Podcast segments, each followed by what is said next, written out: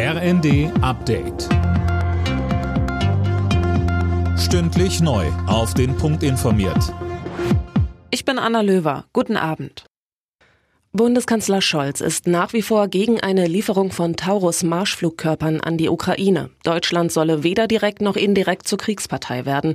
Zuletzt hatten Vertreter von Grünen und FDP nochmal Taurus-Lieferungen gefordert. Scholz sieht aber eine Eskalationsgefahr wegen der großen Reichweite bis hinein in russisches Gebiet. Er sagt, und dafür stehe ich auch, dass es keine Verwicklung unseres Landes und der militärischen Strukturen unseres Landes in diesen Krieg gibt. Das ist eine Verantwortung, die die Regierung, die der Kanzler, die wir vor den Bürgern und Bürgern haben.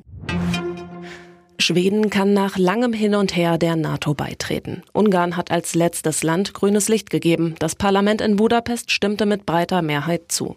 Schweden hatte den Aufnahmeantrag ins Militärbündnis vor knapp zwei Jahren gestellt, kurz nach Beginn des russischen Angriffskriegs gegen die Ukraine. NATO-Generalsekretär Stoltenberg sagt, die Mitgliedschaft Schwedens wird uns alle stärker und sicherer machen. Der schwedische Regierungschef Christossen spricht von einem historischen Tag.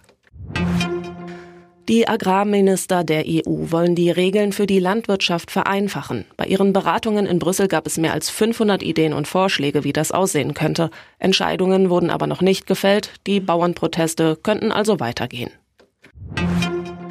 Die US-Mondsonde Odysseus hat ihre ersten Fotos vom Mond gesendet. Das Landegerät einer Privatfirma war vorigen Donnerstag auf dem Mond gelandet. An Bord sind auch Messgeräte der NASA. Allerdings war Odysseus bei der Landung umgekippt. Bis morgen werden wohl noch Daten runtergeladen werden können. Max Eberl wird neuer Sportboss beim FC Bayern. Das hat der Aufsichtsrat des Rekordmeisters einstimmig beschlossen. Eberl galt als Wunschkandidat von Uli Hoeneß und soll neben der Nachfolgesuche für Trainer Thomas Tuchel jetzt den Umbruch in der Mannschaft vorantreiben. Alle Nachrichten auf rnd.de